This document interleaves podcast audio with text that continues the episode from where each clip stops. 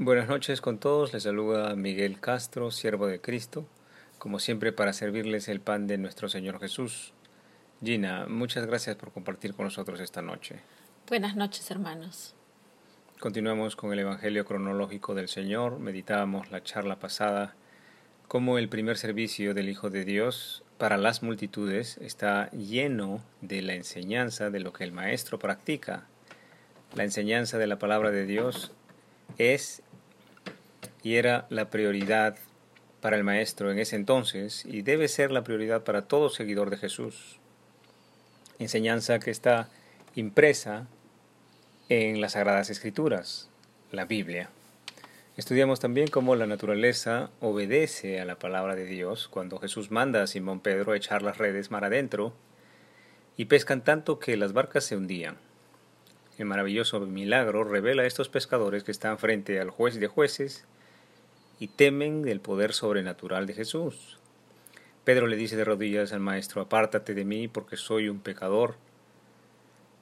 Justificadamente Jesús podría haberse apartado de Pedro, pues él era un pecador, pero Jesús nos demuestra que, aun siendo pecadores, el Maestro está buscando hombres que arrodillen su voluntad para hacer la voluntad que Jesús enseña, ser pescadores de hombres semejantes al Mesías.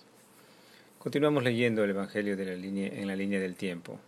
Esta noche tenemos el tema Jesús sana a un leproso. Oremos. Oh Padre Celestial, te damos gracias, Señor, cada día por la salud que nos das. Y también te damos gracias por cada oportunidad y cada prueba que tenemos durante el día, Señor, para manifestar que tus enseñanzas viven en nosotros. El amor a los enemigos, el perdón, las palabras sabias. Y huir, Señor, de las tentaciones, apartarnos de las tentaciones. Danos, Señor, sabiduría. Con tu Espíritu Santo todo es posible. Ayúdanos, Señor, también no solamente a practicar, sino también a motivar y a exhortar a los demás, apuntándoles siempre a Cristo nuestro Salvador. En el nombre del Padre, del Hijo y del Espíritu Santo. Amén. Mateo 8, del 2 al 4. Y he aquí vino un leproso y se postró ante él, diciendo, Señor, si quieres puedes limpiarme.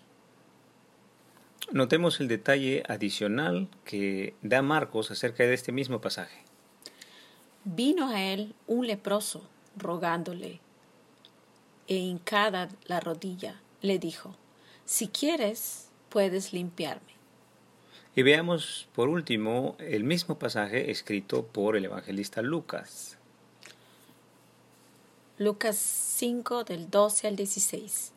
Sucedió que estando él en una de las ciudades, se presentó un hombre lleno de lepra, el cual, viendo a Jesús, se postró con el rostro en la tierra y le rogó, diciendo, Señor, si quieres puedes limpiarme. Preguntémonos, ¿cuál evangelista da más detalle del encuentro entre Jesús y este leproso?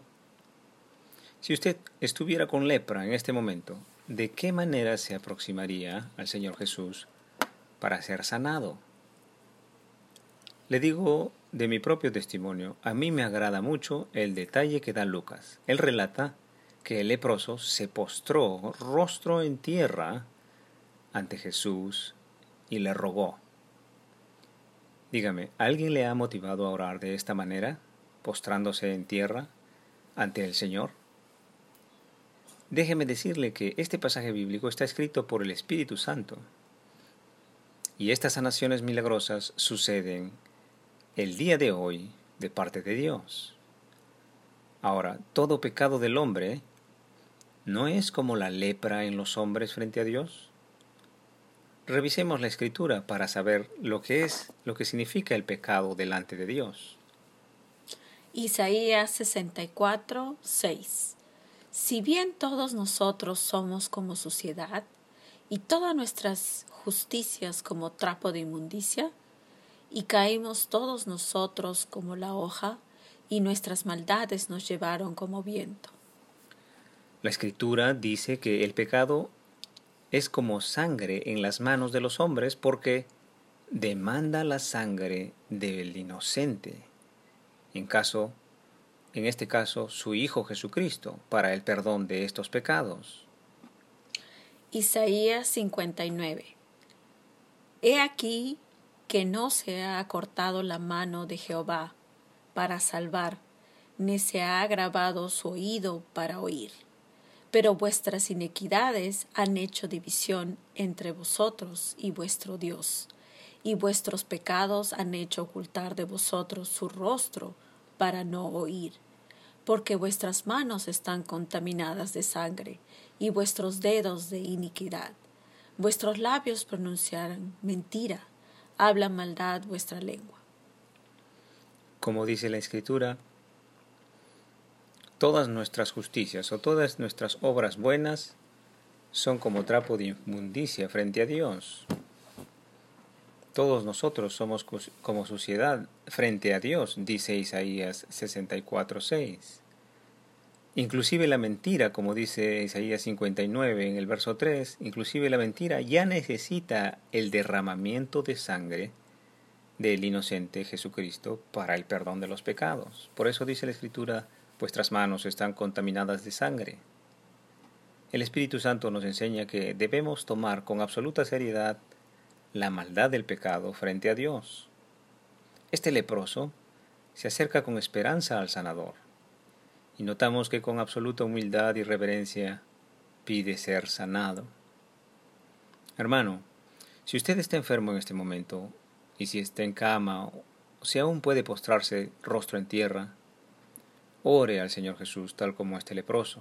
Ore a Dios con humildad y reverencia, no solamente en este momento, sino desde este día hasta el fin de los días. Comprometa su voluntad para aplicar las enseñanzas del Maestro en su vida. Con seguridad el Maestro no rechaza a quien invoca su nombre, tal como lo hace este leproso. Lucas 5 del 13 al 16. Entonces, extendiendo él la mano, le tocó, diciendo, Quiero, sé limpio. Y al instante la lepra se fue de él. El poder sobrenatural de Jesús se hace manifiesto.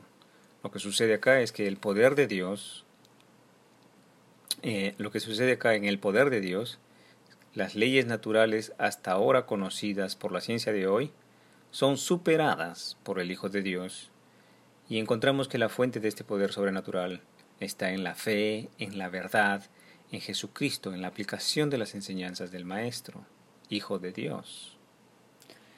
Y él le mandó que no les dijese a nadie, sino ve, le dijo, muéstrate al sacerdote y ofrece por tu purificación según mandó Moisés, para testimonio a ellos. Jesús envía a este hombre a cumplir con la ley religiosa de esos días. Jesús no estaba buscando fama por ser sanador. Con frecuencia encontramos en la Escritura que Jesús mandaba que no lo dijeran a nadie. ¿No estaría más interesado nuestro Señor en la enseñanza y en nuestra aplicación de las enseñanzas del reino de los cielos más que en la sanidad? Marcos 1:45 Pero oído él, comenzó a publicarlo mucho y a divulgar el hecho, de manera que ya Jesús no podía entrar abiertamente a la ciudad, sino que se quedaba fuera en los lugares desiertos, y venían a él de todas partes.